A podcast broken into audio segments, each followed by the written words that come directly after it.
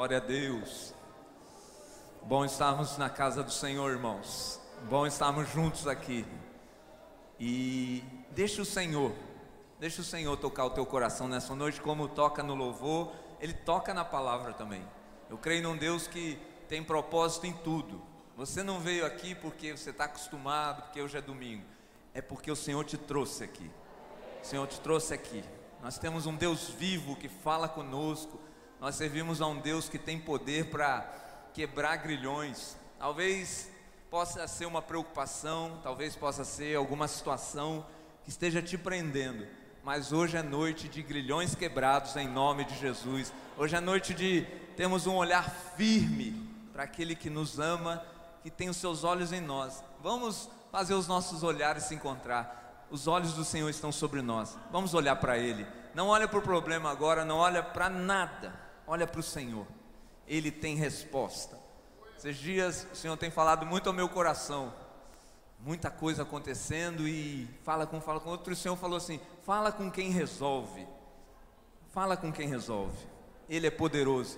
Tem causa que a gente só vai entender porque está passando quando ouvir do Senhor claramente por que, que você está vivendo isso. Fala com quem resolve. Que Deus te abençoe nessa noite. Nós vamos chamar o Messou, que ele tem uma palavra de missões. Você pode se assentar um pouco. Ele quer compartilhar algo da, do ministério. Amém, irmãos. O Pai do Senhor. É, a gente vai sempre, todos os meses agora, a gente vai sempre trazer algumas informações para a igreja a respeito é, do que tem a Igreja Peniel feito uh, sobre a obra missionária. Então, a primeira coisa é sábado, 7 agora de dezembro, foi a formatura do Wagner. Wagner e Keila se formaram no, no Palavra da Vida, né? Fizeram eh, Wagner fez o curso com ênfase em missões e agora concluindo é, essa primeira parte da formação teológica voltada para missões, eles, a partir de fevereiro, estarão no Palavra da Vida Norte, no estado do Pará, onde vão estar continuando um treinamento, só que agora um, um pouco mais voltado para missões. Na verdade, um treinamento é, barra prática, porque alguns dias da semana eles vão ter aula e outros dias vão estar em tribos indígenas que ficam bem próximo à base da, da Palavra da Vida Norte. Tá? Então, trazendo essas informações, o mês de janeiro, a partir de agora, de antes do Natal, eles já vão estar conosco aqui, vão passar um tempo, janeiro, e em fevereiro é, eles já vão estar lá é, de mudança, né, pra, e aí a gente vai falar outras, é, atualizar a igreja sobre outras situações a respeito de Wagner e Keila. Então, essa é a situação do Wagner e da Keila. Ou seja, a partir de 2020 agora, eles já vão estar atuando, é, estudando e atuando como missionários da Igreja Peniel. Tá? Então, é um motivo de muita alegria para nós, né? E é, também de louvar a Deus pelo êxito do nosso Wagner, né? Todo, todo mundo sabe, né? A dificuldade às vezes que ele tinha, a preocupação que ele tinha e ele, ah, tanto, eu até falei na reunião ontem nossa aqui do Ministério de Missões, eh, a Igreja Peniel é muito bem vista lá no Palavra da Vida, aqui de Atibaia, São Paulo, né? Pela maneira eh, como a igreja, a Igreja Peniel conseguiu conduzir essa formação do Wagner e da Keila, né? Então, eh, palavras do Wagner, a, a Igreja Peniel é muito bem vista no Palavra da Vida. E o Wagner, como, como seminarista, também teve é, muito êxito por ter uma qualidade muito interessante, que é um coração tratável e ensinável. Né? Isso são palavras do pastor, pastor Paulo, que foi um dos líderes de Wagner lá. Então, passando essa atualização para vocês. E uma outra situação, na semana que vem, nós vamos, a Igreja Peniel vai estar se despedindo de um casal de missionários que a gente conheceu já há bastante tempo e que esteve conosco aqui nesse ano, no mês de julho, que é o Sani, que é um indiano, e a Karen, que é nossa irmã em Cristo brasileira, que é daqui de Barra Mansa. Tiveram conosco em, em julho desse ano, Uh, Sani já está de volta na Índia, teve que ir para concluir o curso de enfermagem, né? E Karen e Débora, que é a filhinha deles, vão estar retornando é, no mês de janeiro, vão estar voltando para a Índia para continuar o trabalho que eles tinham no norte da Índia. Então, na semana que vem, no domingo que vem, num tempinho como esse aqui, ela vai é, dar uma saudação para a igreja e agradecer, porque a igreja já tem se envolvido com eles, tanto na parte é, de apoio é, pastoral, como também em apoio financeiro. A gente não tem é, um compromisso de, completo de sustento com eles, mas a gente tem ajudado bastante a esse casal. Então ela vem e, ela, e eles também desenvolveram uma, uma amizade bem legal com alguns irmãos da igreja, com a liderança e com alguns irmãos da igreja. Então no domingo que vem a gente vai receber a visita dela aqui e eu queria desafiar os irmãos, né? A gente está com um, um gasofilácio meio repaginado aqui e a gente poderia estrear esse gasofilácio no domingo que vem, trazendo uma oferta missionária para a gente abençoar mais uma vez a vida do Sani, da Karen e da Débora, tá bom? Então estou autorizado pelo pastor José Ricardo de fazer isso. Então, para a semana que vem, domingo que vem, se você puder, né, se você quiser e puder, trazer uma oferta, o gasofilácio está aqui bonitinho, não está bonito à toa, é para ser usado para levantar recurso para a obra missionária. Tá legal? E você vai ter essa oportunidade na semana que vem mais uma vez de ajudar uma família que está voltando para o campo missionário. Ok? Deus abençoe a vida de vocês, a nossa vida, e que o Senhor possa continuar falando ao nosso coração né, nessa noite. Amém. Glória a Deus. Vamos chamar as crianças, então, até oito anos, e os juniores. Nós vamos orar para que eles possam sair, receber a nossa bênção. Eu queria convidar você a ficar de pé estender a mão para cá. Aqui, olha, está a nossa grande responsabilidade nesses tempos tão difíceis que temos vivido. Os nossos pequeninos estão crescendo no mundo cheio de valores complicados, que eles possam ser guardados. Vamos estender a mão para cá? Vamos abençoá-los. Oi? Todo mundo aqui? Glória a Deus. Senhor, nós queremos te bendizer pela vida dos nossos pequeninos, Pai que crescem ouvindo som de louvores, que têm, Senhor, sido ministrado com a tua palavra. Clamamos agora, Pai, que tu levante uma sebe de proteção e guarde cada um deles, Pai. Livra das más companhias, livra dos valores perniciosos, livra da sedução desse mundo, Pai. Que daqui possam sair homens e mulheres cheios do teu espírito para fazer a tua obra, para cumprir a tua vontade. Nós pedimos, Pai, que eles cresçam não só em estatura, mas em graça diante de ti, diante dos homens, Pai, que possam, Pai, ser sustentados pela tua poderosa mão e livres de todo o mal. Nós os abençoamos agora que vão receber ministração, que essa palavra semeada produza frutos para a tua glória, Pai. Nós levantamos um clamor, Pai, e estendemos as nossas mãos, abençoando as nossas crianças, pedindo a tua bênção poderosa sobre eles, e fazemos isso em nome de Jesus. Amém, amém. Podem ir com as tias e os voluntários. E eu já te convido a abrir a palavra do Senhor antes de você se assentar. No capítulo 12 de Hebreus. Nós vamos ler uma porção da palavra, dessa palavra poderosa que tem nos sustentado em dias difíceis, mas que você possa sair daqui hoje seguro que Deus te trouxe aqui para que você ouvisse da parte dele uma mensagem que não ficasse só como um mais um pouquinho de conhecimento, mas que seja algo prático na sua vida. Nós precisamos desse olhar que esse texto nos estimula a ter. Abra aí junto comigo em Hebreus capítulo 12, nós vamos ler do 1 ao 3. Hebreus 12, de 1 a 3. É um texto conhecido, mas que se renova, porque nós temos um Deus que é Deus de novidade, é um Deus que fala conosco.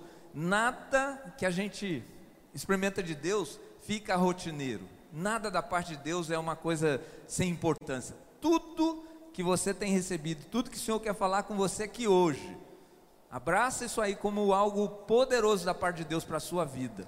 Deus te trouxe aqui. Deus quer falar com você. E esse texto é muito lindo e diz assim, Hebreus 12, 1: Portanto, também nós, vistos que temos a rodear-nos tão grande nuvem de testemunhas, desembaraçando-nos de todo o peso e do pecado que tenazmente nos assedia, corramos com perseverança a carreira que nos está proposta, olhando firmemente para o Autor e Consumador da fé, Jesus, o qual, em troca da alegria que lhe estava proposta, suportou a cruz, não fazendo caso da ignomínia, e está assentado à destra do trono de Deus. Considerai, pois, atentamente aquele que suportou tamanha oposição dos pecadores contra si mesmo, para que não vos fatigueis, desmaiando em vossa alma. Senhor, abençoa cada um que está aqui a começar em mim com essa palavra poderosa, que teu poder seja manifesto nesse culto, nessa hora, Pai, que estamos reunidos. Fala conosco, Pai. Fala como fala no louvor, fala como fala na comunhão, fala na palavra também. Te damos graças, Pai, e pedimos a tua bênção em nome de Jesus. Amém. Podeis assentar. Talvez esse texto já tenha sido muito batido e conhecido da sua parte. É tão comum a gente ouvir: olha para Jesus, olha firmemente para o Autor e Consumador da nossa fé. É, já cantamos, já alguma vez mandamos isso para alguém. E nessa noite o Senhor quer nos falar de um olhar que precisa ser resgatado, um olhar firme para aquele que é a razão da nossa vida. Falar de Jesus sem olhar para Ele é muito difícil. Eu fiquei pensando nessa palavra e já ministrei aos irmãos na alegria, porque nós temos tantas coisas atraindo os nossos olhos.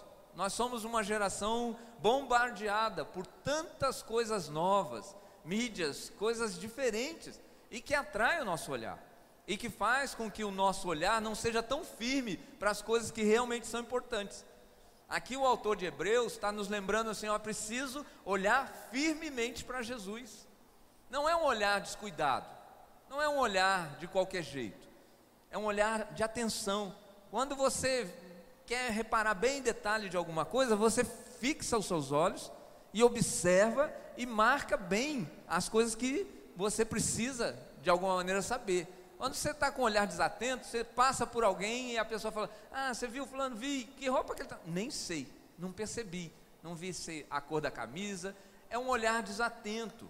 E com as coisas de Deus, nós não podemos agir dessa maneira. Nós servimos a um Deus que tem tanto poder, Ele quer fazer tantas coisas no nosso meio. Irmãos, quando a gente vem para cá, a gente às vezes não se apercebe do que Deus pode fazer aqui nessa noite. Posso falar uma coisa? Tem milagres para acontecer aqui hoje. Porque nós servimos a um Deus que não mudou, a um Deus que não tem sombra de variação, que não acorda de bem com a vida e fecha o dia de mau humor. Nós somos assim, Deus não. Deus trouxe cada um de nós para cá para fazer algo novo mesmo naquilo que você julga já saber e dominar tão bem. Eu brinco e falo muito com os irmãos, vamos parar de ligar o automático. Você sabe louvar, você sabe o que vai acontecer depois do louvor, vem a palavra, as crianças saem, a gente ora. Não deixa isso se tornar uma coisa automática na sua vida. Nada que está para acontecer e está acontecendo aqui é rotineiro, é igual. Deus tem coisas novas para nós. Você entrou por aquela porta, coisas grandes o Senhor vai fazer. Aqui é um lugar onde a gente pisa a planta do pé, torna-se terra santa. Há espaço para a manifestação poderosa de Deus. Nós separamos um tempo para ouvir a voz do Todo-Poderoso, daquele que vive e reina. Como é que eu não vou olhar para Ele? Talvez meu olhar esteja numa preocupação que eu deixei em casa. Ei, esquece disso, tira os seus olhos disso. Talvez o meu olhar, o seu olhar esteja em alguma coisa que não está agora acontecendo aqui. Aqui, nesse momento, Deus tem algo para falar com você. Então, olha para Ele. E não olha de qualquer jeito, olha firmemente. Você veio buscar alguma coisa de Deus? Então, se prepare, porque nosso Deus é galardoador daqueles que o buscam. Nós temos um Deus que não, não tem medidas para abençoar o povo dele. E às vezes a gente vive de migalhas, vive de tão pouco. Não deixa que isso seja uma marca na sua vida. Não deixa que isso seja uma rotina ou um automático. Cada vez que um ministro de louvor sobe, ele precisa entender que ele está diante do Deus Altíssimo e que ele está rendendo graças, não para que o povo de Deus seja satisfeito com um cântico que eu queria tanto ouvir, mas nós estamos prestando um culto a um Deus que se agrada dos louvores do seu povo. E hoje eu tenho certeza que você pôde experimentar um pouquinho disso, mas tem muito mais. Isso depende muito do nosso olhar. Isso depende muito da nossa maneira de nos aproximarmos de Deus. Não está nele as barreiras e dificuldades, está em nós. Quando Jesus veio a esse mundo, ele rompeu todo tipo de obstáculo. Se havia um véu que separava, hoje já não existe mais. Eu e você podemos entrar com ousadia na presença do Deus Altíssimo. Isso é maravilhoso. Isso é maravilhoso, é motivo de glória a Deus, aleluia. Porque nós podemos desfrutar da grandeza desse Deus que se revela, se revela na palavra, se revela no louvor. Irmão, só tem sentido se é realmente prático. No meio dos louvores, Deus habita. E quando a igreja se reúne com esse coração, com esse olhar, alguma coisa acontece. Não importa a circunstância. É interessante que a gente é muito preso às circunstâncias. Eu falo que para nos desanimar tem tantas coisas. Eu posso, ao pedir um cântico, ah, eu não gosto dessa música. Mas, gente, isso não é música, é louvor, é adoração.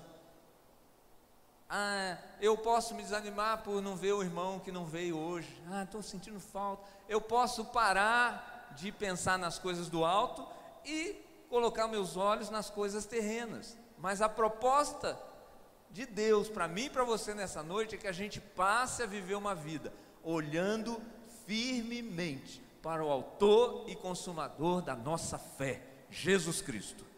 Você tem olhado para Jesus? Nós vamos caminhar aqui hoje pensando nisso. Num mundo tão cheio de atração, eu costumo pensar que Somos uma geração que, ao mesmo tempo que tem tempo, ficou sem tempo. Criaram tantos mecanismos para a gente ter tempo, tudo hoje é remoto, né? Quem tem portão de controle remoto, nem abrir o portão precisa. Do carro mesmo faz assim, tudo, portão abre. Chega em casa, liga a televisão. Antigamente, para mudar o canal, a criatura tinha que ir, voltar, ir, voltar. Hoje é só assim.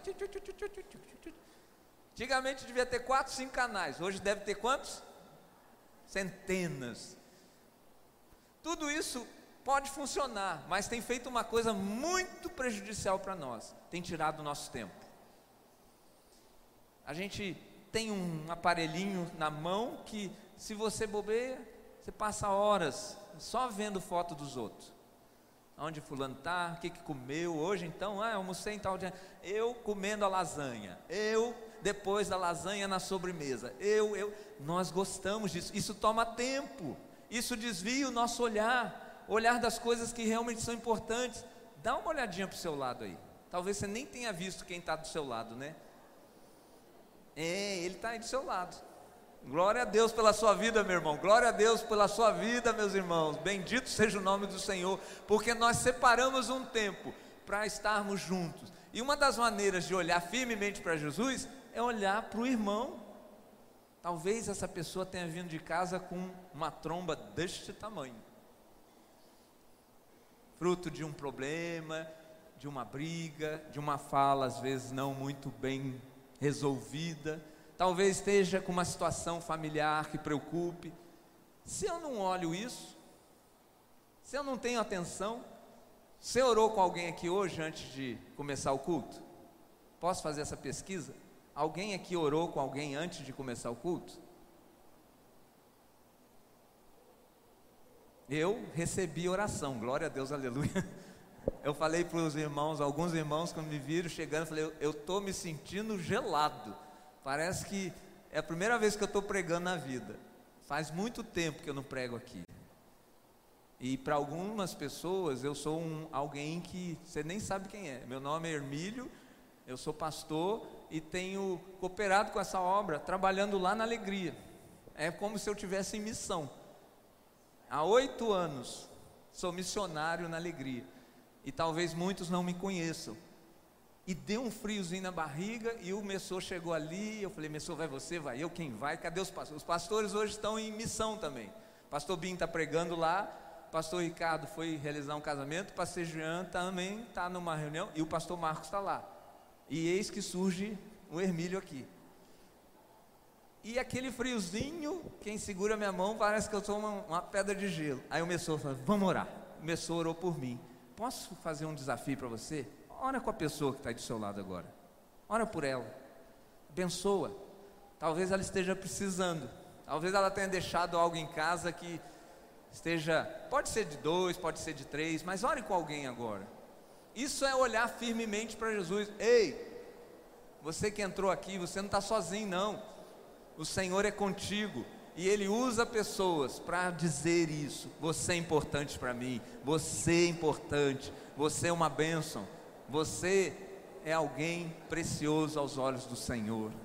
Oh, glórias ao teu nome, Senhor. Visita o teu povo nessa noite, Pai. Visita com a tua presença. Tu és fogo abrasador. Tu és o Senhor que conhece as necessidades. Tu sabes como entramos por essas portas. Senhor, não queremos prestar um culto no automático mas que tu quebres todas as barreiras. Se há alguma necessidade, ouve agora o nosso clamor, Pai. Socorre essa vida, livra, Senhor, de todo mal. Conserta, Senhor, o relacionamento conjugal. Conserta, Pai, pai e filho possam voltar a se falar. Senhor, tira todo o ruído dentro de casa. Senhor, que haja harmonia nos nossos lares. Possamos dizer em alto e bom som: Eu e a minha casa servimos ao Senhor. Ministra, Pai, o teu povo nessa noite. Se há alguma enfermidade, tu és Jeová Rafá, tu és o Senhor que sara. Estende a tua mão, cura os enfermos, levanta o abatido, anima aquele que está fraco. Senhor, que os nossos olhos estejam em ti, porque os teus olhos estão sobre nós.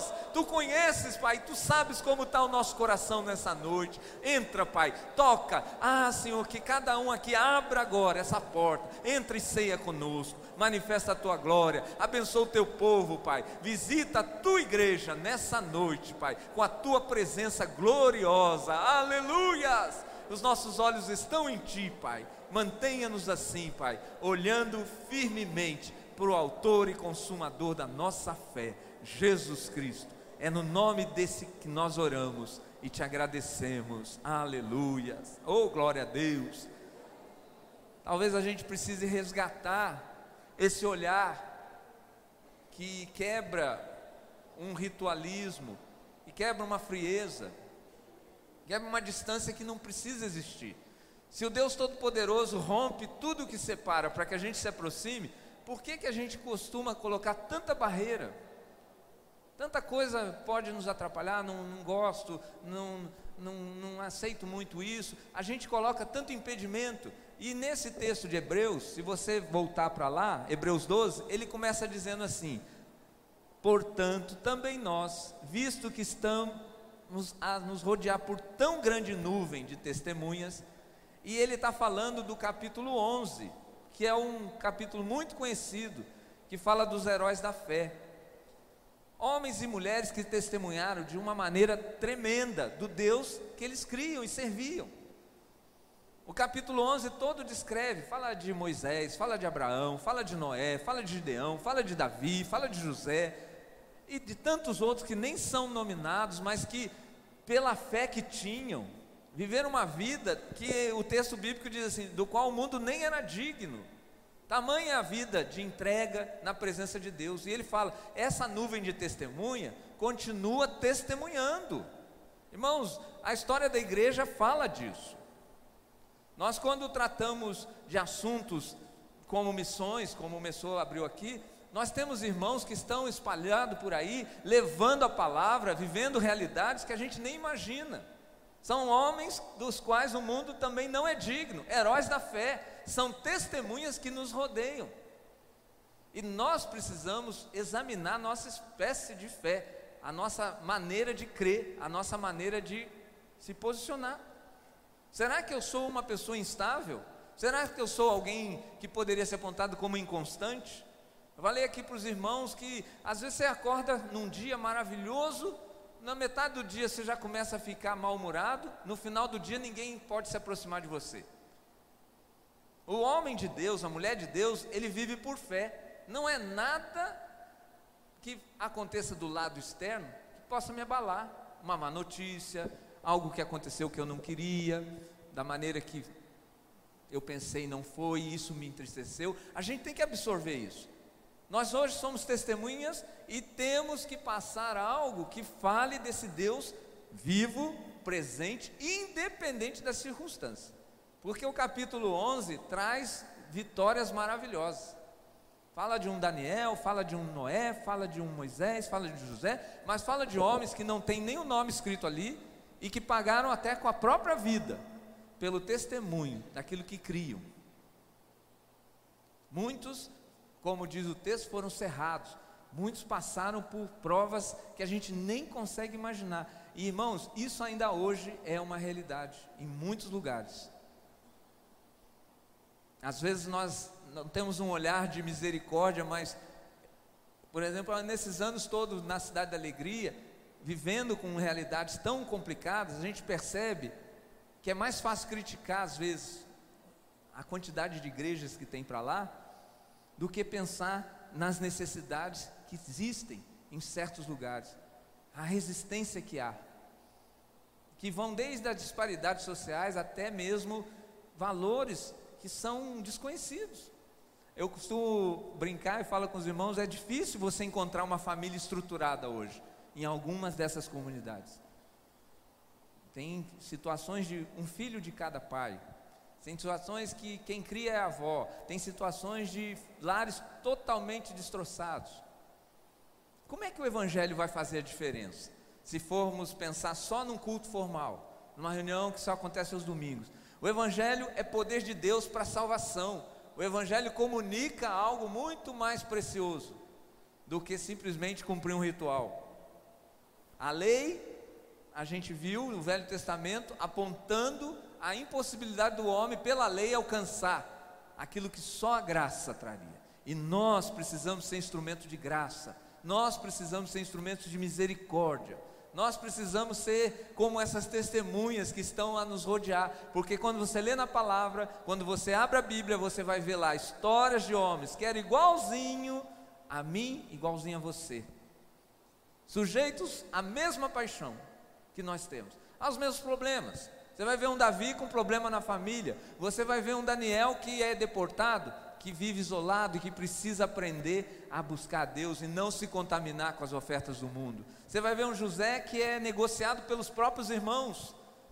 Você vai ver homens que viveram experiências que muitas das vezes poderiam julgá-los por uma condição de Deus não existe, que Deus é esse, mas que nunca negaram a fé porque sabiam quem tem crido e mantinham seus olhos firmes no Senhor. O nosso olhar precisa voltar para Deus. Quando as coisas aparentemente fugirem do nosso controle, peça isso ao Senhor, não me deixe desviar os olhos. Nós temos alguns relatos na Bíblia que mostram o prejuízo de olharmos para as circunstâncias, de olharmos para as coisas aparentes e não para as coisas que são eternas e que são realmente de valor. Esses homens que o, o capítulo abre dizendo aqui, precisam ensinar para mim e para você que, como eles venceram, nós podemos vencer. E eu quero dizer mais, diante dessa palavra, que é a palavra de Deus, o Senhor olha para mim e para você e vê alguém que é mais do que vencedor, porque tem na sua vida a marca de Jesus Cristo. Nós somos mais que vencedores em Cristo Jesus, igreja. Nós precisamos voltar a assumir essa postura. E só o olhar firme no Senhor é que vai nos dar essa condição. Porque às vezes nós mesmos desanimamos. As coisas não acontecem, as coisas estão do mesmo jeito, as coisas estão pior. Eu não sei se você já teve alguma experiência de oração e você começa um processo aí, Deus começa a colocar no teu coração um desejo de orar, aí você começa a orar, você começa a orar, Aí, em vez das coisas melhorarem, as coisas pioram. Quem já passou por isso? Aí a gente fica preocupado. Foi só começar a orar, parece que a coisa. Mas a máxima para nós é hora que melhora, tá, irmãos? Não é hora que piora, não. A oração do justo pode muito seus efeitos. E às vezes é só um pouquinho de perseverança que está faltando. Só um pouquinho de disposição de tirar os olhos do problema e olhar para o Senhor, que tem solução. Você vai encontrar a resposta. Não desanime, ore, busque ao Senhor, dobre o teu joelho. Vamos voltar a ser uma geração que tem marcas no joelho. Não desanime, persevera. O texto vai caminhar para isso, mas ele fala: vocês que estão cercados por uma tão grande nuvem de testemunha, irmãos, como é que eu vou negar isso? São os exemplos que a gente vê na fé desses homens que nos motivam. Quantas vezes você e eu fomos socorridos lendo um testemunho que está registrado na palavra, escrito e inspirado pelo Espírito Santo para que você não desanimasse? Quantas vezes foi alguém como um Samuel?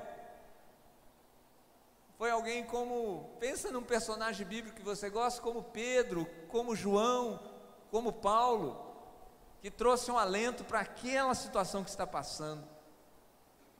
Quantas vezes a gente é socorrido por essa palavra? E esses homens estão citados no capítulo 11. E o texto segue dizendo: Vamos nos desembaraçar de todo o peso e do pecado. Essa parte é minha, essa parte é sua, essa parte é nossa. Ele faz uma distinção entre peso e pecado. Peso pode ser todas as coisas que a gente abraça às vezes, sem necessidade. Quantas vezes a preocupação domina mais a nossa mente, o nosso coração, do que a confiança? Quantas vezes a ansiedade também passa a ser um peso, porque você fica preocupado demais com as coisas de amanhã. Ei, basta cada dia o seu mal. O Senhor é quem cuida de você. O Senhor é quem tem poder para resolver todas as situações. Está ansioso por quê, meu irmão? Lança sobre ele a tua ansiedade, porque ele tem cuidado de ti. Amém? Você tem experimentado esse cuidado? Por que deixar a ansiedade dominar o teu coração? Você sabe o dia de amanhã? Você não sabe nem um minuto que vai acontecer daqui para frente. Então, ou a gente aprende a descansar, a confiar e a ter plena convicção de fé Deus é o Senhor, está no controle da minha vida. Bendito seja o nome do Senhor. Eu vou me deitar e eu vou dormir, porque o Senhor tem cuidado de mim e dos meus. Aleluias! Aleluias! Isso pode se tornar um peso, preocupação, ansiedade, medo, doenças que estão chegando e estão se instalando, e elas são reais. Não é frescura, não mas é um olhar que precisa ser resgatado. É um olhar que eu e você temos que, de alguma maneira, nos esforçar para termos.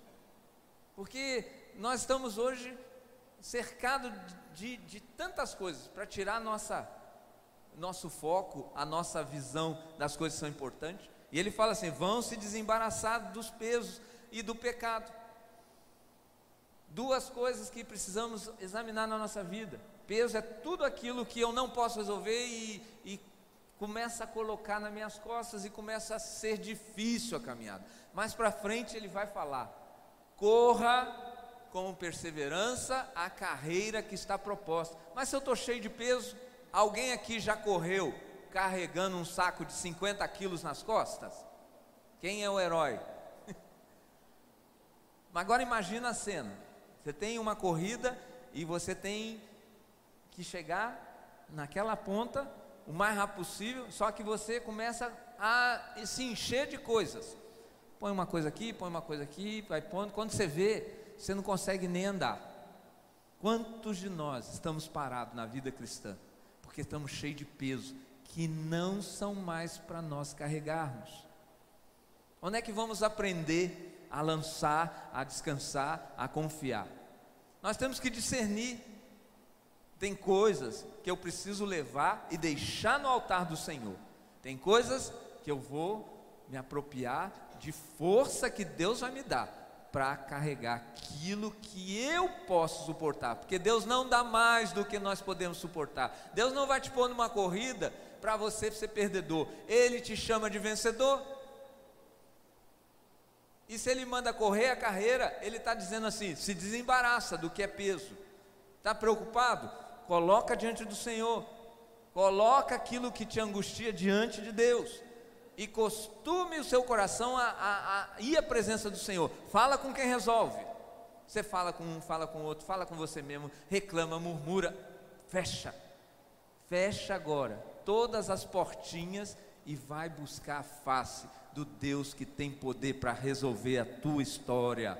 O Deus que te chamou para que você fosse mais e mais cheio da presença dEle. Quando Jesus fala para mim, para você no seu evangelho, que nós teríamos aflições nesse mundo, ele não está criando um mundo da fantasia para o crente. Mas por que, que ele fala? Se prepara, você vai enfrentar aflições, mas tenha bom ânimo. E o bom ânimo é, é colocar equilíbrio nas coisas que a gente pode fazer e nas coisas que a gente tem que deixar na mão de Deus. Nós temos um péssimo costume levamos e tomamos de volta. Eu entrego numa oração, mas daqui a pouco eu estou fazendo do meu jeito, eu dou meus pulos. Ah, se eu fizer isso, Deus mandou fazer, Deus orientou, ou você está fazendo porque você acha. Cuidado, isso pode se tornar um peso, e no segundo passo, pode se tornar um pecado. Deus se agrada muito de homens e mulheres que praticam a obediência. Obedecer é melhor que sacrificar. E isso se torna um vício e um círculo que nos prende.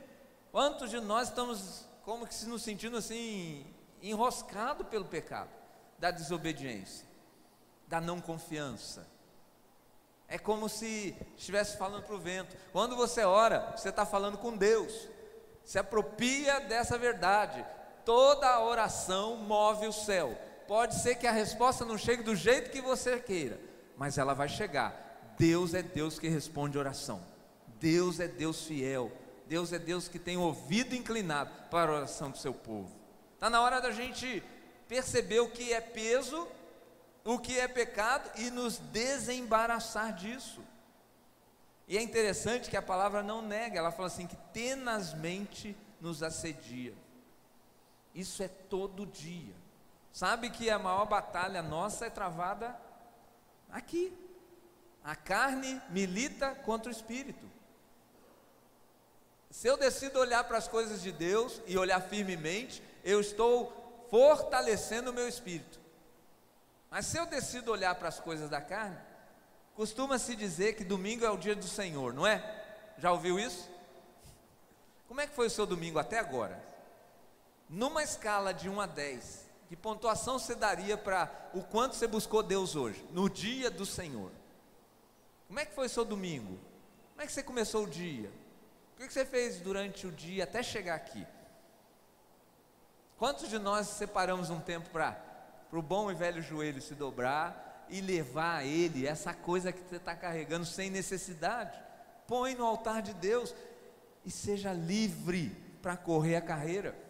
Você vem para casa do Senhor às vezes carregando esse peso, vai embora para casa levando peso, vai dormir com esse peso, vai começar a semana com esse peso, ou você vai decidir deixar na presença de quem pode resolver, de quem pode te livrar.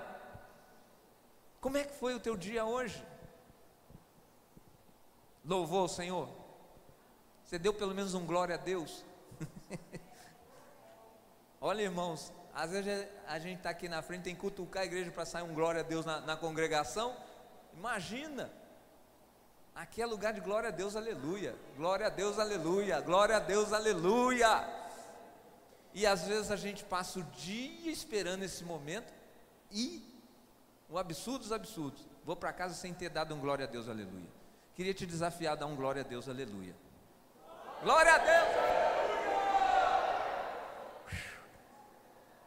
Às vezes é tudo que a gente precisa. Irmãos, eu vou contar uma experiência que eu tive num retiro. Muitos anos atrás, num retiro ali no Noel de Carvalho. Levamos o povo e parecia o povo que saiu do Egito e foi para o deserto, porque no retiro faltou água. E você imagina aquele colégio cheio de gente e não tinha água. E murmuração de todo lado. Traz a gente para cá para passar sede. Ah, não tem banho, não tem isso, está muito quente. Como é que faz? E as crianças? E, tá... e um irmão me pegou, eu indo para a cozinha, ele me parou, mas descascou. Tic, tic, eu só ouvindo. Tic, tic, mas descascou. Que liderança vocês são? Que metralhou. Eu respirei. Irmão, nós estamos tentando resolver, já alugamos uma, um carro que vai trazer, vai encher as caixas, vai dar tudo certo. Daqui a pouco tudo se. Não, eu vou embora, eu vou embora, eu vou para minha casa, vou tomar banho lá, só vem no culto. E vou pensar se vou vir no culto. Falei, irmão, vem no culto pelo menos. Deus está fazendo tanta coisa, né?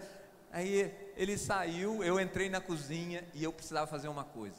Eu entrei, despedi ele, falei, irmão, não deixa de vir, vai então para casa, toma banho vai dar tudo certo. Eu entrei na cozinha, quando eu bati a porta dos irmãos lá descascando, tentando acelerar o processo sem água, eu. Ah!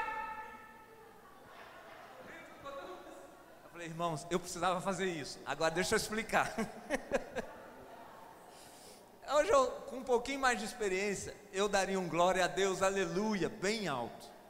Porque às vezes a gente não entende que essas situações de aflições, elas têm um propósito de trabalhar o nosso caráter, trabalhar o homem que está ali ainda, a carne, e que está pronto para brigar. Quantas vezes nós não temos o discernimento que, se estivéssemos em espírito, evitaríamos tantos problemas? Então não é sair gritando por aí, mas é deixar a glória de Deus se manifestar através da sua vida é, esse desembaraçar do peso e do pecado faz a gente ter a atitude correta. Se for agravado, você vai abençoar. Se for perseguido, você vai conseguir de alguma maneira reverter isso, usando as armas que Deus deu a você. A palavra de Deus ela nos instrui, mas ela não é negociada com relação ao que eu quero, do que jeito. É da maneira de Deus. É fácil amar o inimigo? Dá ele de comer quando ele está com fome, dá ele de beber, mas é o que a palavra instrui. É fácil andar a segunda milha com alguém? Não. Você já fez, você fala assim, eu já fiz o que eu podia. Não, anda a segunda milha. É fácil perdoar 70 vezes 7? Então nós temos que entender que é uma carreira diferenciada, não é usando o padrão do mundo. E é para isso que o Senhor nos trouxe aqui, para que a gente entenda que isso tenazmente vai nos assediar enquanto estivermos aqui. Enquanto estivermos aqui, nós vamos sofrer esse tipo de assédio. O inimigo ele não vai descansar. E outra coisa, a carne, ela continua. E dependendo da maneira que eu e você estamos vivendo, ela é alimentada, ela é suprida ou ela é colocada no lugar dela. Se eu e você estivermos alimentando a carne, nós vamos reagir na carne. Não tem jeito. Essa equação é certa. O que, que tem dado prazer a você?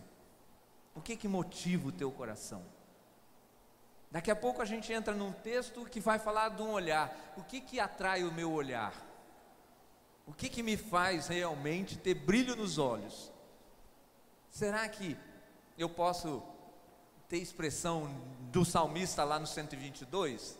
Conhece o Salmo 122? Ele diz assim: Alegrei-me quando me disseram, vamos à casa do Senhor. Já viu o crente vindo para a casa do Senhor, parece que está indo para o matadouro? Ai, cumprindo uma tabela. E se ele tem algum cargo então, e ele não está bem, vem só porque, não, se eu não for, é horrível. Cadê a alegria? Cadê a disposição? Só de pensar que eu vou ver os irmãos, isso já tem que alegrar o meu coração. Oh, glória a Deus! Está na hora. Vamos com alegria para a casa do Senhor? Dependendo do que tem alimentado, se eu estou lá no futebol e ele compete com o horário do culto, às vezes o futebol ganha do, do culto, viu? Que eu quero prestar a Deus. Às vezes as paixões naturais falam mais alto do que eu deveria responder a um amor que me alcançou eu amo ao Senhor porque Ele me amou primeiro. E nós muitas das vezes negociamos, mendigamos tantas coisas diante de Deus. O que, que realmente te dá prazer? Eu perguntei recentemente lá na igreja, que loucura você faria por Jesus? Por um time de futebol, talvez você faça algumas. Sim ou não? Para Jesus, ah, não vamos falar sobre isso, né, pastor? Porque é chato. Não é chato, não. Está na hora da gente acordar. Tem alguma coisa errada. Quando eu faço algumas loucuras por um time, por um emprego, por alguma coisa desse mundo e não pelo Senhor da eternidade que eu sirvo. Tem alguma coisa errada. Quando eu consigo gritar gol e ficar correndo, subindo na bancada, abraçando gente que eu nunca vi, e às vezes não dou um glória a Deus na igreja, não abraço o irmão que eu conheço há 300 anos. O que, que motiva o nosso coração? Por que, que a gente tem essa dualidade? Tem que ser examinado porque o Senhor nos propõe nessa noite algo mais profundo. Isso é tenaz e continuamente vai ser um assédio sobre a sua vida. Dá mais para é, é, as coisas do mundo que para as coisas de Deus. Está cada vez mais forte isso. Cada vez mais o mundo tomou conta da nossa agenda, dos nossos horários. E as coisas que nos dão prazer são passageiras se pensarmos nas que são eternas e que valeriam a pena você e eu nos dedicarmos mais. Para isso é preciso se desembaraçar. Para isso é preciso deixar os pesos e o pecado e correr, como ele diz aí, com perseverança a carreira que nos está proposta. Isso está só no verso 1 de Hebreus 12. Agora nós começamos a pensar que tem uma carreira proposta por quem? Não é pelo seu chefe, não é pela sua esposa, pelo seu esposo, algo que você definiu. É a carreira que o Senhor tem programado para que você corra. Essa é a melhor carreira. Essa carreira que nós devemos correr com perseverança é aquilo que Deus tem para fazer através da minha vida e da sua vida, nesse tempo que se chama hoje, porque os dias passam muito rápido. Nós estamos para virar daqui a pouquinho mais um ano. E eu brinco que quando estávamos em 1999, quem lembra do Fisson que foi? Todo mundo achando que o mundo ia acabar, que os computadores iam pifar, e 2000 vai dar um negócio aí. Lá se vão 20 anos e nós estamos aqui. A carreira que o Senhor programou para mim, para você correr, é debaixo dessa liberdade que só Cristo dá e que não nos dá direito de colocarmos corrente nos pés, porque ele fala assim: corra. Ele não fala ande, ele não fala vai devagar pela carreira, ele fala corra. Corra a carreira que você recebeu da parte de Deus. Tem ministério? Corra. Tem coisa para ser feita? Corra. Não deixe para amanhã. Não faça de qualquer jeito. Não faça no seu ritmo. Corra persevera, porque alguns começaram bem a jornada, mas foram parando, foram assimilando o processo, foram se acomodando. Irmãos, não deixa a rotina religiosa entrar na sua vida. Ame a palavra como se fosse a primeira vez que você estivesse lendo, ou como um dos irmãos que em alguns lugares do mundo não tem acesso, quando eles recebem uma porção da Bíblia, eles ficam numa alegria. Eu, você, às vezes temos cinco, seis Bíblias em casa e às vezes não temos um tempo de qualidade para ler, para meditar, para deixar aquela palavra refrigerar nossa alma. Corra a carreira que foi proposta na oração. Quantos de nós estamos acomodados na oração? Oramos muito mal e tão pouco, às vezes, na hora do, da refeição. De qualquer jeito sem gratidão. Você almoçou hoje? Você foi grato pelo pão de cada dia? Interessante que na oração do Pai Nosso, Jesus ensina e ele fala assim: não se ser grato. Pão nosso de cada dia nos dai hoje. Não faltou até hoje cuidado de Deus sobre a sua vida. Deus tem provido. Bendito seja o nome do Senhor.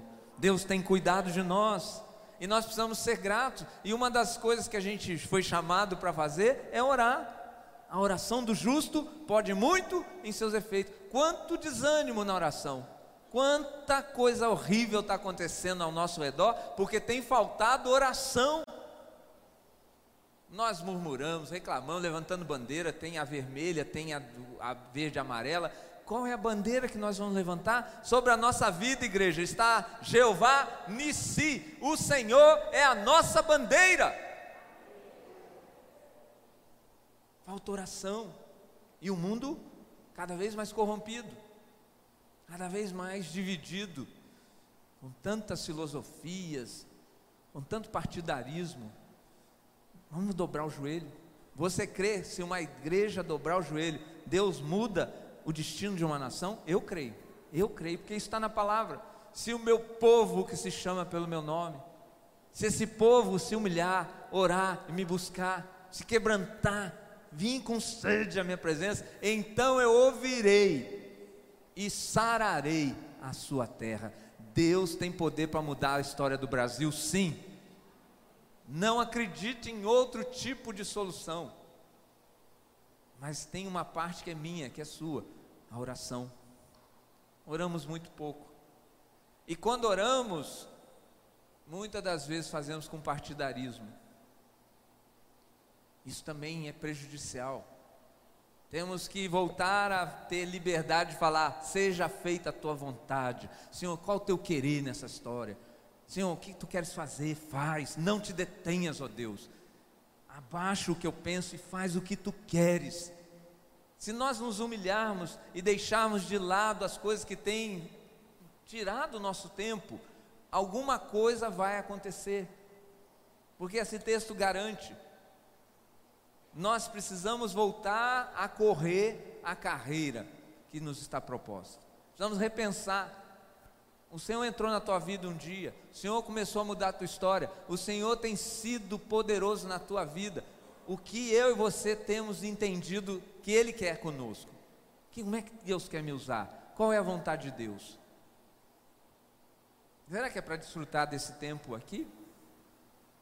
Será que Deus limitou a nossa jornada só para esse tempo presente?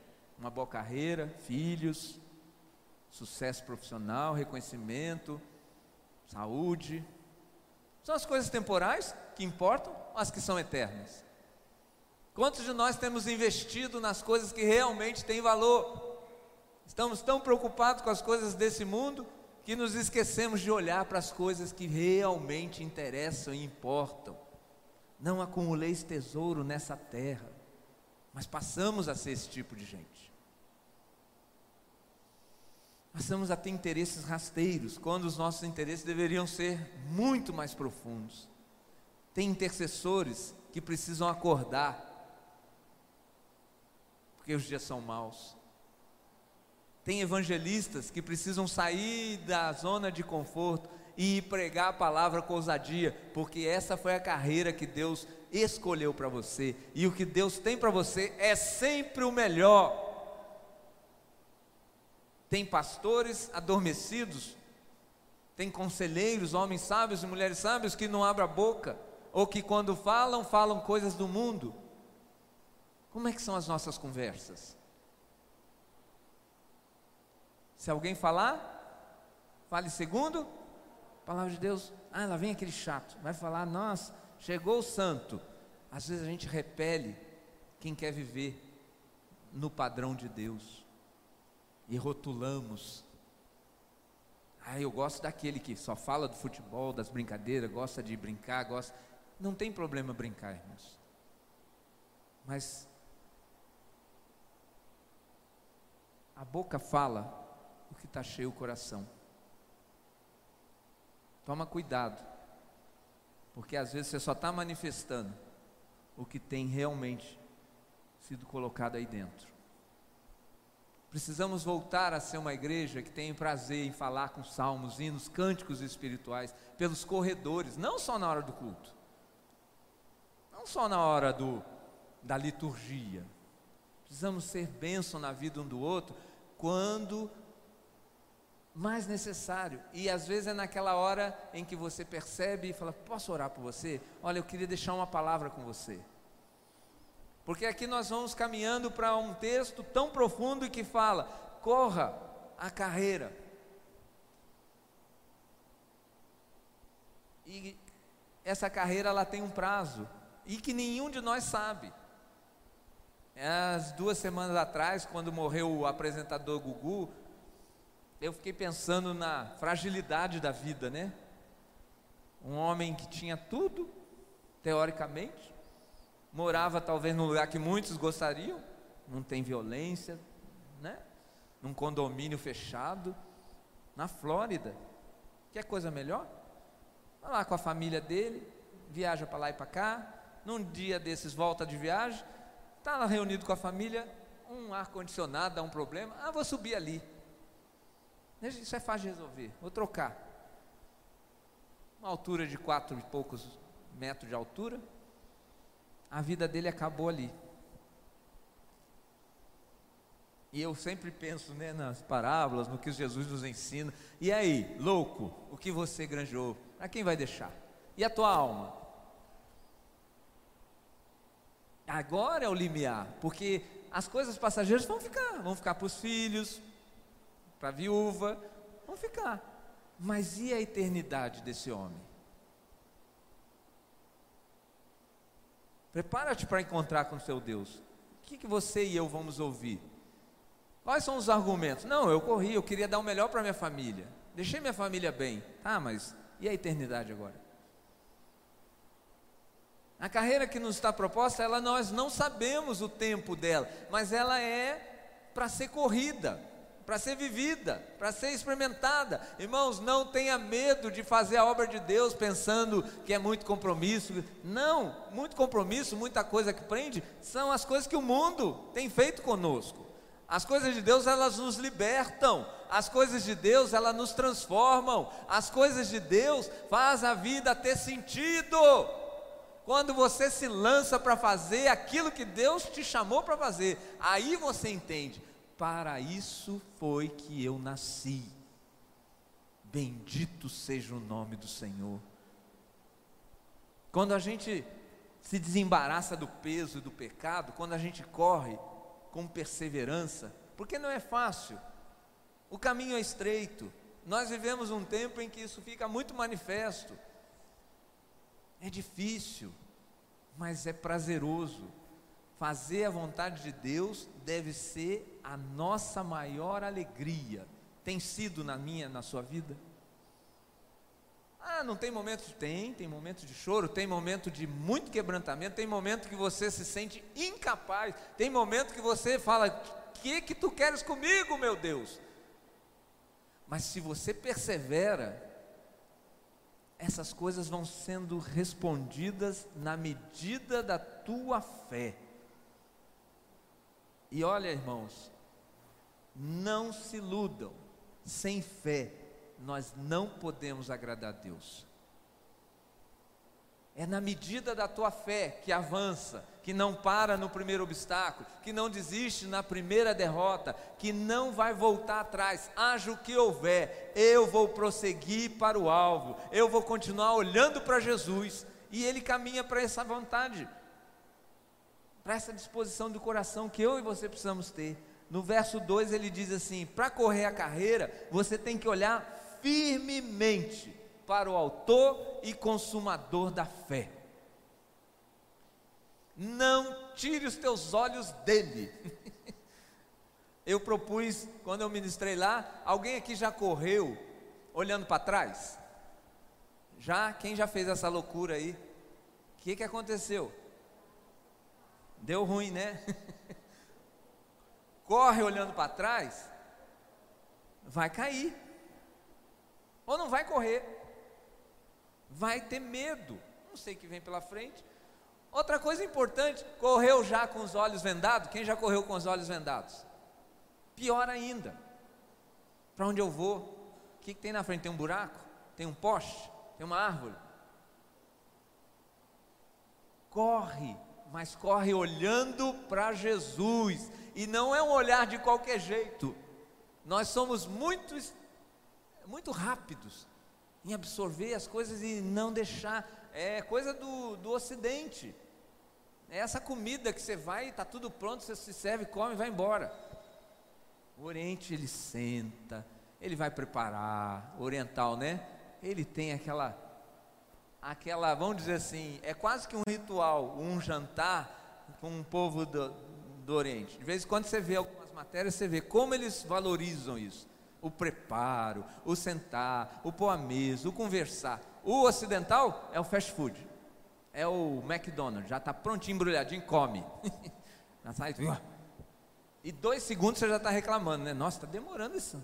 Sanduíche hoje tem alguma coisa errada. Quanto tempo está ali? Um minuto. E somos nós também com as coisas de Deus. Precisamos absorver, olhar firmemente, olha fixo. Não deixa nada distrair a atenção.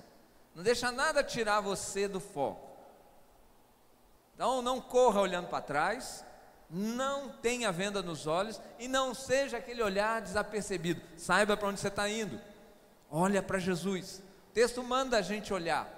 E eu separei para a gente comentar um, um caso na Bíblia, alguém que olhou para o lado, alguém que olhou a circunstância e o estrago que isso fez. Vamos abrir aí no Salmo.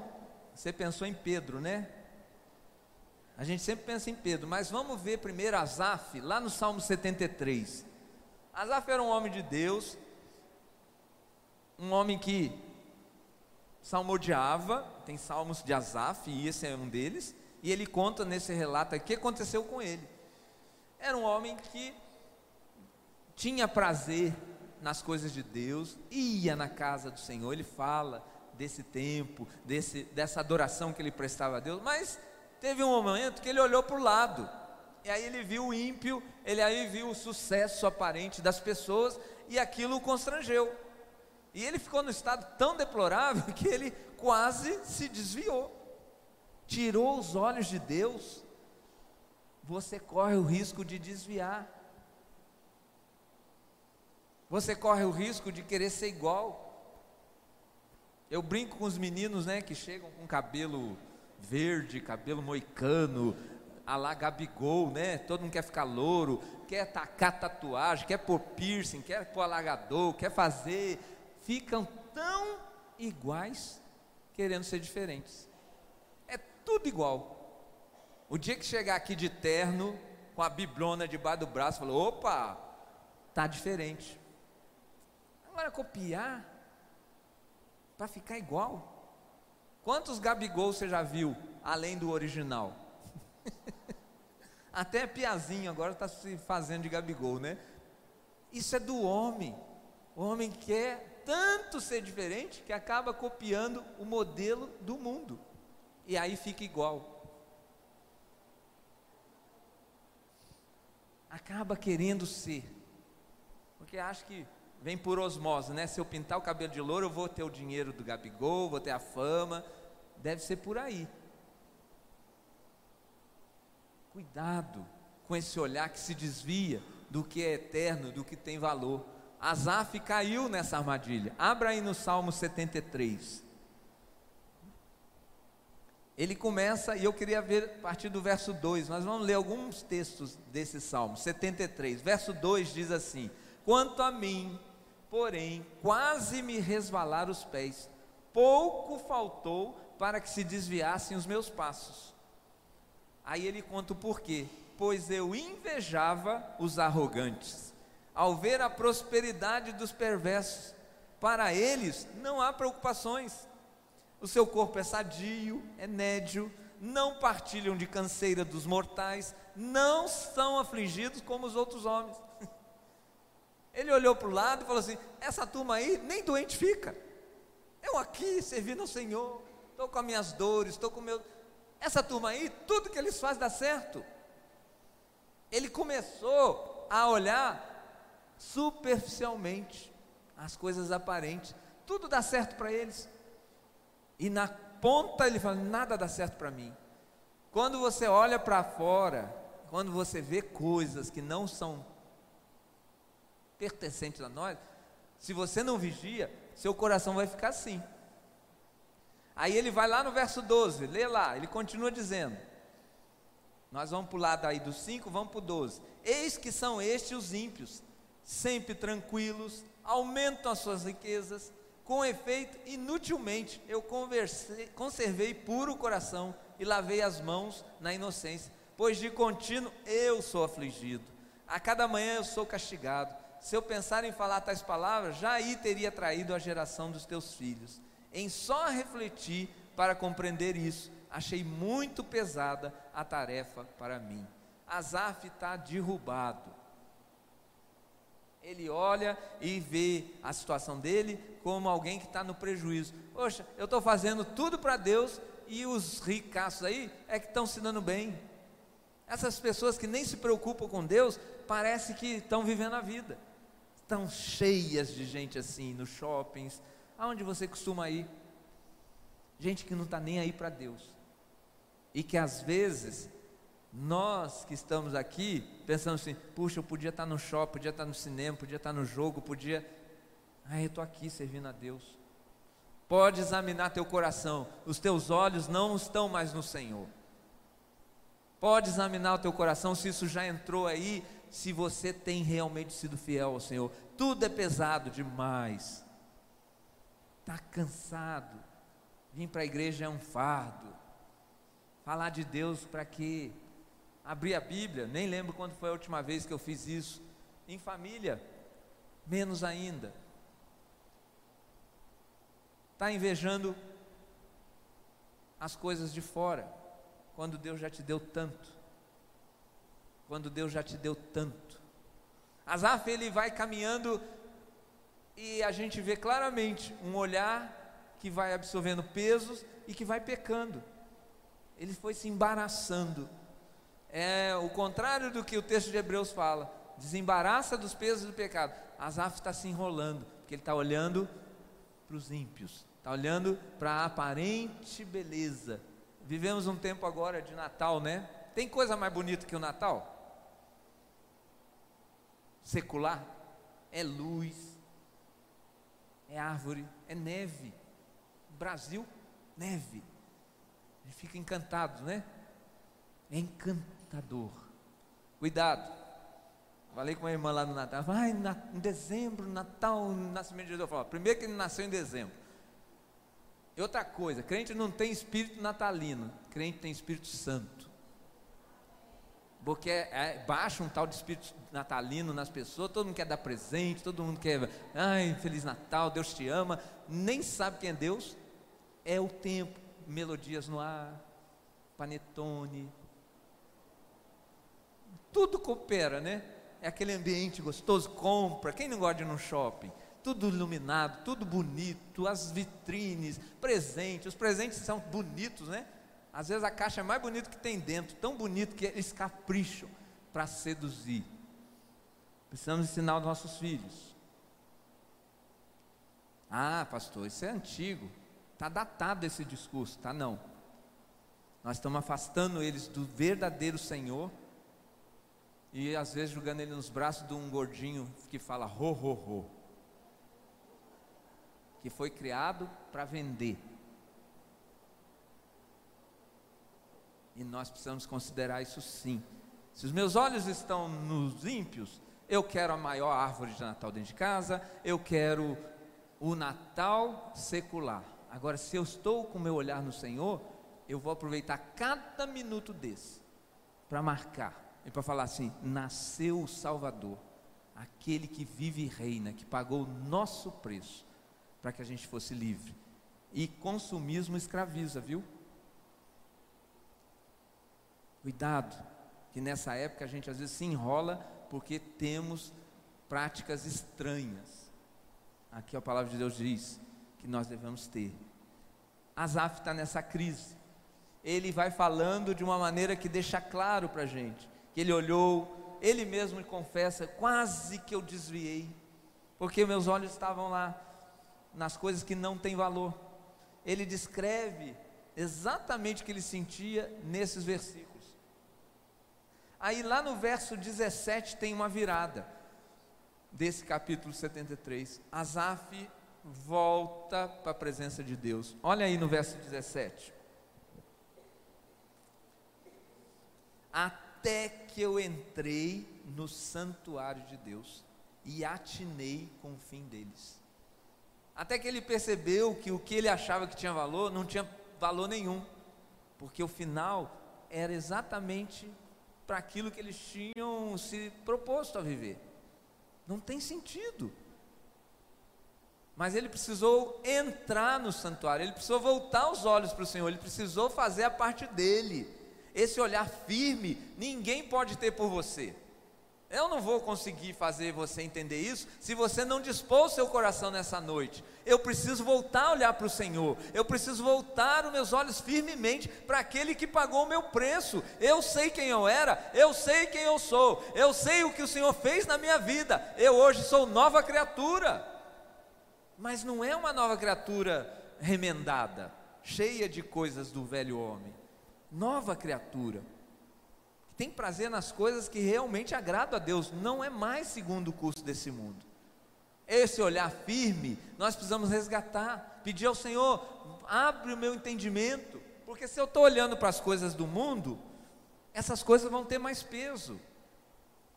Isso só piora com o tempo. Mas se eu fizer o que Asaf fez, até que eu entrei no santuário de Deus, Volta hoje para a presença do Senhor. Volta hoje para esse, é, vamos colocar assim, conserto com as coisas que realmente importam.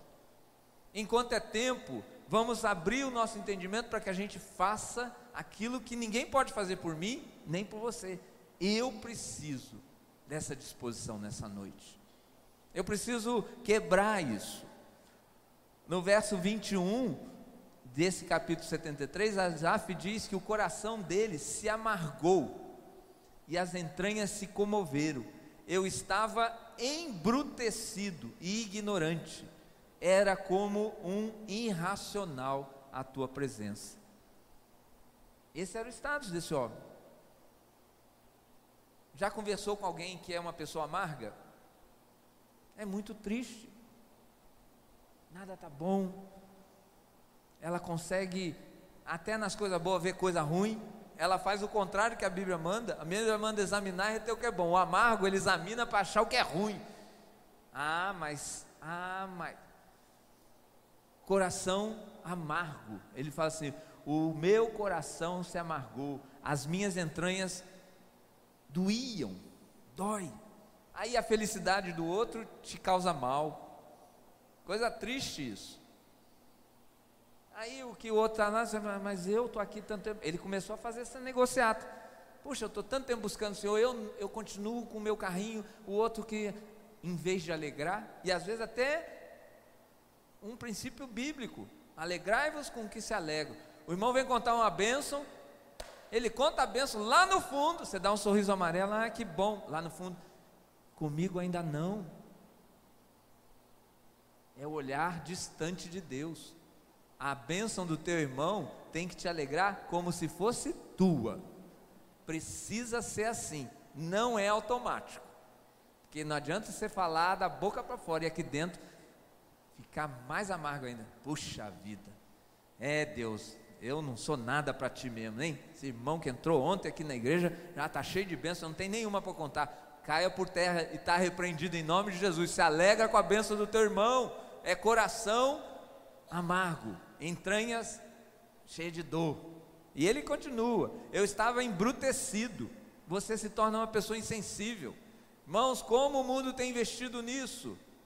A gente começa a se acostumar com a violência, começa a se acostumar com as coisas erradas, começa a achar que eu é que estou errado.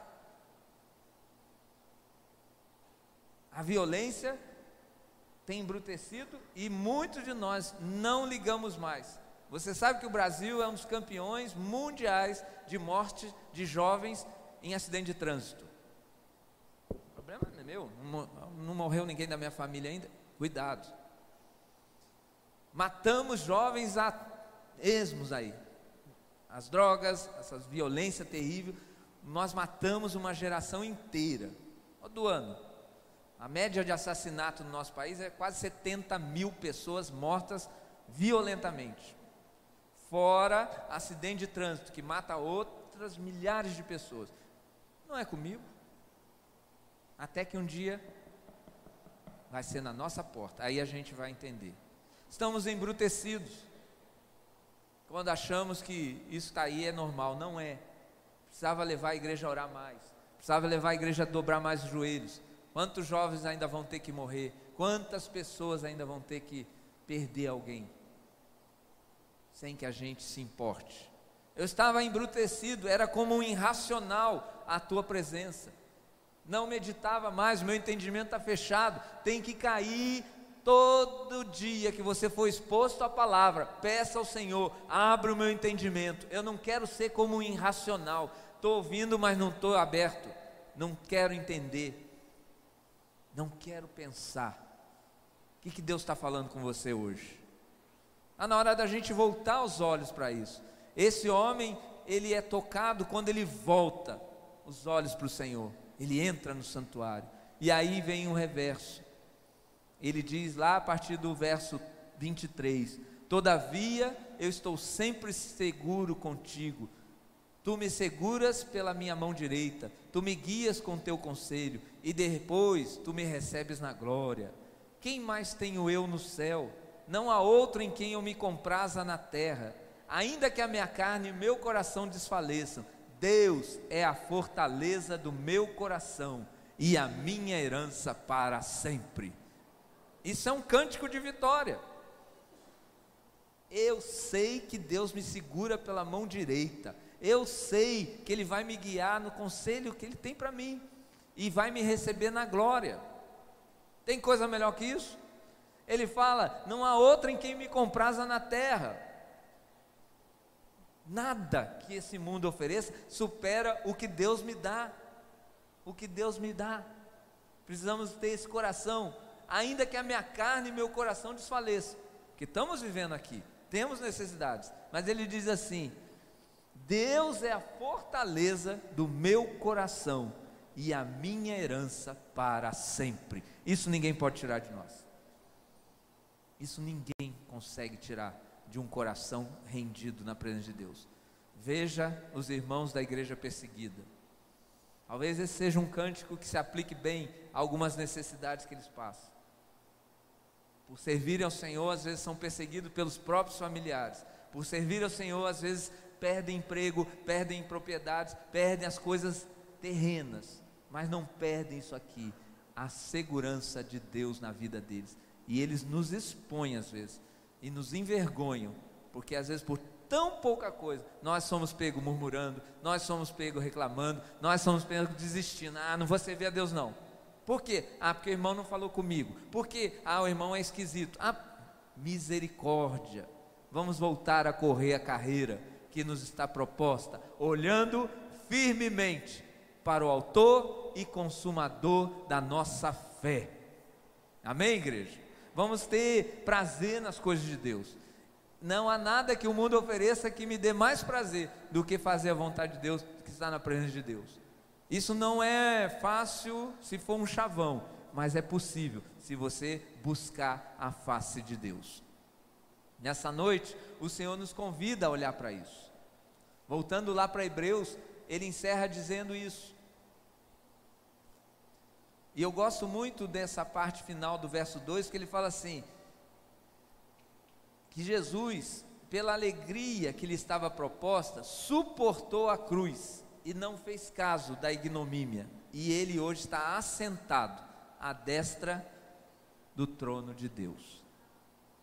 Eu brinco e falo para os irmãos: é tão bom quando o irmão chega para mim e fala assim, pastor, estou orando pelo Senhor. Nossa, enche o meu coração de alegria. Quando não é um chavão. E a gente tem que vigiar, tá? Porque às vezes, já viu as mãozinhas que põe no, no, no WhatsApp? Aquelas mãozinhas ali são enganosas. Põe a mãozinha, não ora. Ah, ore por mim, ore pela minha. A gente põe a mãozinha assim. Parece que resolveu. Ih, é para orar, não é para pôr mãozinha. Isso é fast food de oração, não existe. Vai orar, vai orar. Aí põe a mãozinha, todo mundo põe a mãozinha. 300 mãozinhas. Aí, quantos oraram? E nós somos participar de uma necessidade. Pôr a mãozinha não quer dizer nada. Vai dobrar o joelho. Ou então não põe a mãozinha. Nós não podemos brincar com as coisas de Deus. Isso é que tem enfraquecido a igreja. A gente põe a mãozinha fala, ah, vou orar. Irmãos, lá na, na, alegria eu tenho feito uma prática. Irmãos, se alguém comunica assim, ah, pastor, ora por mim, o que, que você faz normalmente? Ah, tá bom, vou voltar. Ora ali na hora. Ora ali, que você vai para casa, você vai esquecer. Então tem praticado isso. Chega, vamos orar. Dá mais um pouquinho de tempo no seu horário, mas ora. Não deixe para orar depois. Ah, vou orar. Não, vamos orar. Vamos orar. E substitui a mãozinha por oração mesmo. Senhor, vai agora. A pessoa está passando por cirurgia, a pessoa foi internada agora. Ah, um, pediram aqui para orar pelo irmão tal. Ora. Porque nós vemos que a oração ela alegra o nosso coração. Tem alguém orando por você, você fica feliz. Mas não tem alegria maior do que saber que à direita do Pai, Jesus Cristo, está intercedendo por nós. Aqui ele vai trabalhando para isso, ele suportou tudo pela alegria de fazer isso, de orar por você, orar por mim. A palavra de Deus diz: Ele intercede por mim.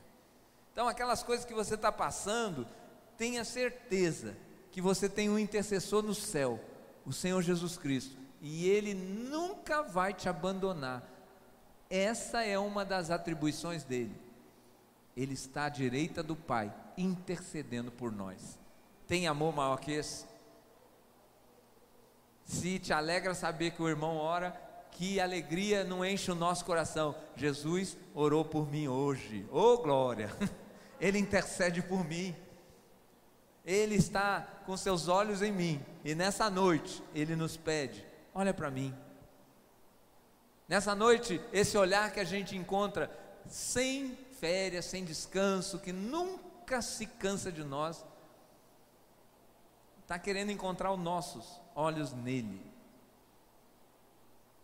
olhando firmemente para o Autor e Consumador da fé. Nós vamos avançar e vencer, irmãos. Pegamos o texto de Asaf, tem tantos outros, eu marquei um de Segunda Crônicas. Você deve ter pensado em Pedro, quando vê Jesus andando sobre as águas, e vai ousadamente, enquanto ele olha para o Senhor, enquanto ele olha para aquele que está operando o milagre, ele vai indo muito bem, até que uma hora ele olha para a circunstância. Epa, eu sou um pescador, não posso estar andando sobre as águas. Quando ele olha para o mar e volta ali, aquela situação de, de tempestade, de, de à noite, ele ó, tirou os olhos do Senhor, você vai afundar. Tirei os olhos do Senhor, eu vou afundar. Não está na minha força, não está na minha disposição, está no meu olhar firmemente para aquele que fala: Vem, o Senhor não te põe em furada, o Senhor não vai te deixar sozinho. Se Ele mandou, se Ele propôs uma carreira, Ele garante que você vai correr essa jornada. Lá no final tem um prêmio guardado para você, em nome de Jesus. Abraço isso nessa noite, abraço isso nessa noite. Considera, como o texto diz, atentamente para aquele que suportou tudo isso, tamanha oposição, todas as áreas, em todos os momentos, Jesus sofrendo oposição, resistência, ele suportou tudo para que nós não fatiguemos, não se canse. Romanos 12 tem tanta aplicação para a gente, do 9 ao 21, mas me chama muita atenção a disposição do verso 21. Não te deixes vencer do mal, mas vence o mal com o bem. Só vamos conseguir isso se estivermos olhando firmemente para o Autor e Consumador da nossa fé. Não se canse, não desmaie em vossa própria alma. Quanta gente desanimada dentro da igreja, quanta gente julgando a toalha. O que, que pode nos separar do amor de Cristo? Uma enfermidade? Talvez você esteja passando um vale mas isso não pode separar do amor de Cristo. Um desemprego. Talvez você esteja passando por essa situação, mas isso não pode separar do amor de Cristo. Uma perseguição, a nudez, fome, O que, que pode nos separar do amor de Cristo? Se os nossos olhos estiverem nele, firmemente colocados nele, ele vai te dar condição de passar por tudo isso. E você vai passar glorificando a Deus. Essa é a loucura que o mundo não entende. Alguém que está numa prova, alguém que está numa luta, é aquele que te ensina a ter fé e disposição de guerrear, independente do que esteja acontecendo. Não vamos nos fatigar, nem desmaiar na nossa alma. Toma alento nessa noite, ser fortalecido. Se pudesse falar para você, eu falaria o que Deus falou a Josué: tão somente esforça-te e tem bom ânimo. O Senhor é contigo. Oh glória! O Senhor é conosco, igreja. Nós vamos ainda enfrentar muita coisa. A gente pode estar pensando assim: ah, o pior. Não, o pior ainda está por vir. Essa turminha que está crescendo aqui é uma turminha extremamente é, candidata a ver coisas que a gente nunca imaginou ver. Vai lá para a classe, chega lá, um menino que até ontem era menino chega de menina. Vai acontecer, já está acontecendo. Ninguém pode falar. Eles vão viver coisas que nós precisamos preparar esse terreno para que eles suportem. Como vão ter o que contar se nós não temos tido experiências? Ora com eles. Não deixe seu filho ir para o colégio sem orar com eles. Lá eles vão ser bombardeados. Você sabe disso. Então não leva isso na brincadeira. Estende a mão, papai e mamãe aqui, estende a mão. Opção sexual, tantas coisas têm acontecido, os nossos filhos estão em dúvida. Menina se relacionando com menina, e menino com menino. E nós, estende a mão. Você tem autoridade delegada pelo Senhor para orar pelos seus, para profetizar. Eu e a minha casa vamos servir ao Senhor mas mantenha os seus olhos firmes, porque senão você vai se abrir aos valores do mundo. O que é felicidade para o seu filho? O que você quer para o seu filho? Uma boa profissão? É justo. Dinheiro? É justo. Um país melhor? É justo.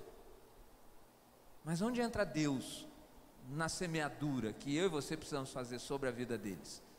Porque não tem nada melhor. É o cântico de Asaf não há na terra o que me dê mais prazer do que a tua presença. A minha alma desfalece, mas Deus é a fortaleza do meu coração e a minha herança para sempre. Que o Senhor nos abençoe e nos motive e nos leve a voltar a olhar firmemente para Ele. Não desvie os teus olhos. São dias difíceis.